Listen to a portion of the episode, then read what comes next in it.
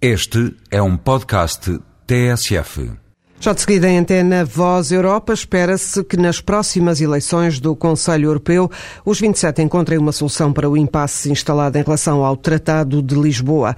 No espaço Voz Europa, a chefe da representação da Comissão Europeia em Portugal, Margarida Marques, destaca uma das novidades do novo tratado. Eu gostaria de destacar sobretudo o papel dos Parlamentos Nacionais, que é exatamente nesse esforço de aproximar as instituições europeias dos cidadãos. Os Parlamentos Nacionais passam a ter um papel papel mais importante, passam a ser ouvidos formalmente durante o processo de decisão e, em princípio, não devem ser adotadas decisões que sejam que tenham uma oposição forte por parte do número significativo de parlamentos nacionais dos Estados-membros. Margarida Marques, na Voz Europa, um trabalho de João Francisco Guerreiro.